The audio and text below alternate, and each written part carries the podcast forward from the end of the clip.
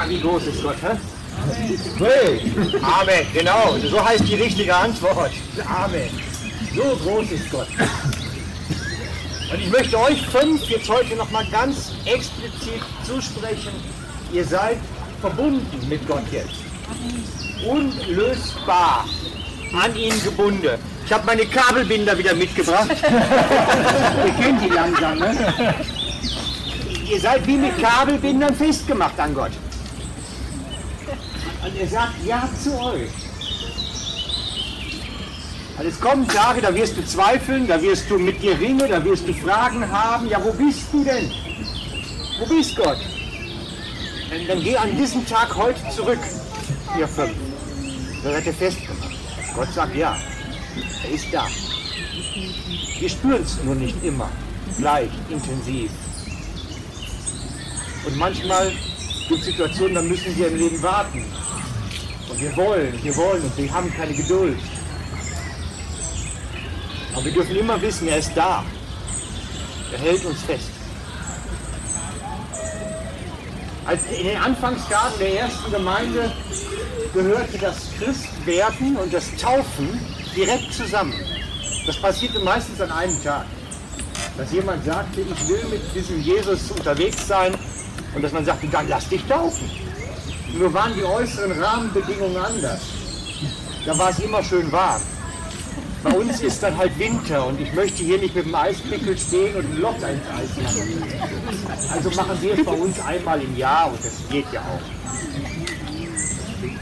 Und wir feiern heute, dass diese fünf zum Reich Gottes dazugekommen sind. Dass sie angebunden sind an diesen Jesus und festgemacht haben bei ihm. Das feiern wir. Das ist gut, das ist genial. Der Himmel macht Party gerade. Wollten wir auch haben, immer. Genau. Und sie zeigen ihr Vertrauen auf Jesus, indem sie glauben und sich dann taufen lassen. So wie es in der Schrift auch steht. Und sind dann ein Teil der Familie von Jesus geworden. Denn Jesus sagt, dass jeder, der an ihn glaubt, sein Bruder und Schwester ist. Das ist der Originalwortlaut. Lese es euch vor. Aus Markus 3, 31 bis 35. Inzwischen war, waren Jesu Mutter und seine Geschwister gekommen. Sie blieben vor dem Haus stehen und schickten jemanden zu Jesus hinein, um ihn zu rufen. Die Menschen saßen dicht gedrängt um Jesus herum, als man ihn ausrichtete, deine Mutter und deine Brüder und deine Schwestern sind draußen und wollen dich sprechen. Da sagt Jesus, wer ist meine Mutter und wer sind meine Geschwister? Er sah die an, die rings um ihn herum saßen und fuhr fort, seht, das sind meine Mutter und meine Geschwister. Denn wer den Willen Gottes tut, der ist meine Schwester, mein Bruder, meine Mutter. Das ist der Wortlaut. Jesus sagt, jeder, der den Willen Gottes tut, ist sein Bruder und. Ist in der Familie drin aufgenommen. Jeder. Und dann geht es natürlich darum, ja, wie tut man jetzt Gottes Willen? Und ein paar Dinge sind statisch, die sind fest. Liebe deinen Nächsten wie dich selbst und, und, und. Es gibt so statische Gebote, die stehen einfach. Aber Willen Gottes tun kann auch sein, dass du heute Nachmittag Tante Erna anrufen sollst, weil sie allein zu Hause hockt. Der Wille Gottes ist auch sehr dynamisch. Das heißt, dass wir uns leiten lassen sollen vom Heiligen Geist. Gehört dazu. Wille Gottes tun ist etwas, was feststeht und etwas, was dynamisch ist. Etwas, was ewig gültig ist und etwas, was direkt in unser Leben, in den Alltag hineinspricht und uns leiten möchte. Und ich glaube, da können wir alle noch ein Stück wachsen, zunehmen und entwickeln. Weil Gott das möchte, mit uns unterwegs sein in dieser Welt. Und diese fünf, die sich heute diesen Willen Gottes für sich erkannt haben und gesagt haben, ich habe verstanden, ich muss mich jetzt taufen. Das ist ja auch so etwas Volkssatzes zu sein. Wir sind heute Geschwister geworden von uns. Halleluja!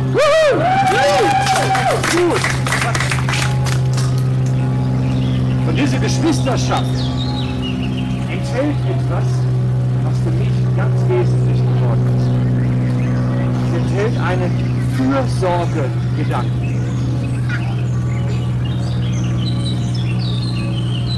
Die Bibel sagt, dass wir füreinander verantwortlich sind. Hebräer 10, 24. Und weil wir auch füreinander verantwortlich sind, wollen wir uns gegenseitig anspornen, einander zu lieben und Gutes zu erweisen. Wir sind füreinander verantwortlich. Und Paulus drückt es anders aus, er sagt, wir sind fest verbunden miteinander. Wir hier als Geschwister sind aneinander gebunden. Ein Bund, ein Geschwisterbund. Das ist das, was Paulus dazu schreibt. Und er beschreibt es als einen Körper. Wir sind wie Glieder eines Körpers. Wir zusammengehalten wir. Da kann nicht jedes Lied machen einfach, sondern wir hängen zusammen. Und so sagt er auch, alle Glieder dieses Körpers sollen einträchtig füreinander sorgen. Und manchmal begleitet uns das. Aber ich finde das ein ganz wichtiger Aspekt. Es gibt nicht dieses, ich mache das, was mir gefällt. Und wenn es für mich nicht stimmt, dann werde ich wüst. Das ist nicht biblisch. Biblisch ist, wir sind aneinander gebunden, wir sind gemeinsam unterwegs, eine verbundene Einheit, die miteinander unterwegs ist, in Bewegung ist. Wenn ein Glied leidet, leiden alle anderen mit. Wenn eins besonders geehrt wird, freuen sich alle mit, weil wir so miteinander unterwegs sind. Dieses Aufeinanderlose hat Gott schon versucht, das Volk Israel in der Wüste beizubringen. Zwangsverordnetes Lernen war das. Die haben Manna gehabt. Ich erzähle die Geschichte frei, weil äh, die ist zu lang, um sie vorzulesen. Sie haben Manna gehabt, das heißt, sie konnten morgens vor dem Tage vor das Lager gehen und auf der Erde ihr tägliches Essen einsammeln. Und das haben sie getan. Einige haben gedacht, boah, ich kann, bin gut im Sammeln. Man hat dann viel gesammelt und haben festgestellt, das, was für den nächsten Tag ist, das vergammelt. Und Gott erklärt dazu, es ist genug für alle, wenn ihr gerecht aufteilt. Und gab dann auch die Maßzahl an, was jeder Kriege sind. Er hat ihnen versucht beizubringen, die Gesamtmenge ist für alle ausreichend, es müssen nur alle ihr Maß halten. Es muss die Gesamtmenge stimmen. Und sie haben das dann begriffen und haben gelernt daraus. Gott gibt jeden Tag neu. Wir brauchen uns keine Gedanken machen. Aber wenn ich versuche, mehr haben zu wollen als die Geschwister, wird es verrotten, wird es kaputt gehen. Wird keiner was davon haben. Und er hat damals schon dem Volk beibringen wollen, wie man füreinander sorgt. Zwangsverortetes Lernen. Es hat dann nachher nicht mehr so schrecklich funktioniert, als das mit dem Manner nicht mehr war. Bei den Wachteln ging es dann auch noch. Genau. Und als dann die erste Gemeinde entstand und sie im Heiligen Geist getauft wurden, da haben sie das angefangen zu leben. Dass sie gesagt haben, der Besitztum reicht für alle.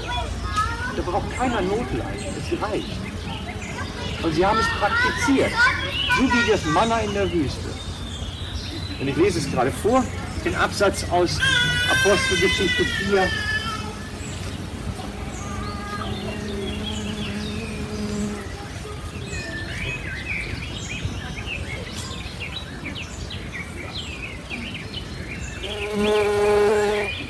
die Menge der Gläubigen aber war ein Herz und eine Seele.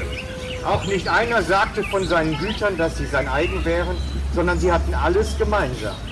Mit großer Kraft gaben die Apostel das Zeugnis von der Auferstehung des Herrn Jesus und große Gnade war auf ihnen allen.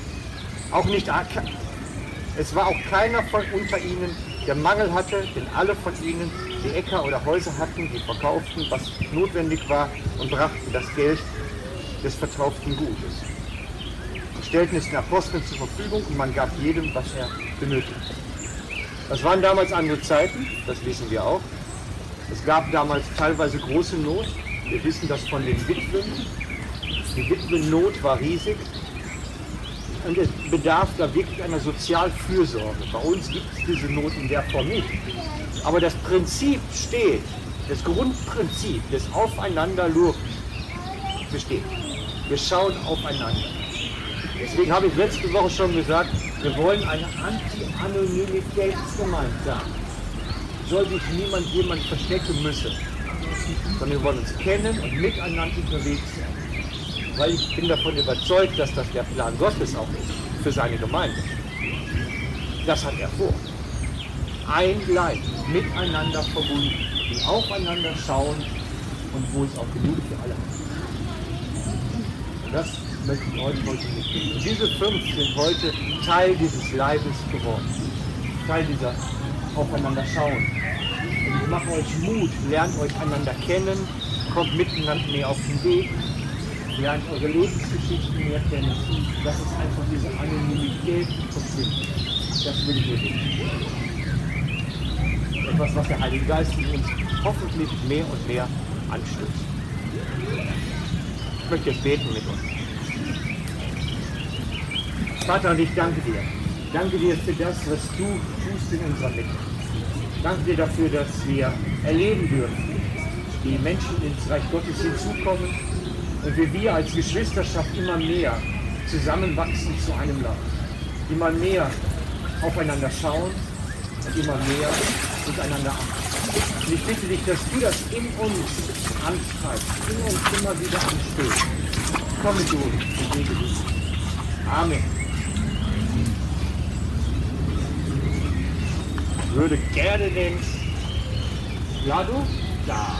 Dürfen euch bitten.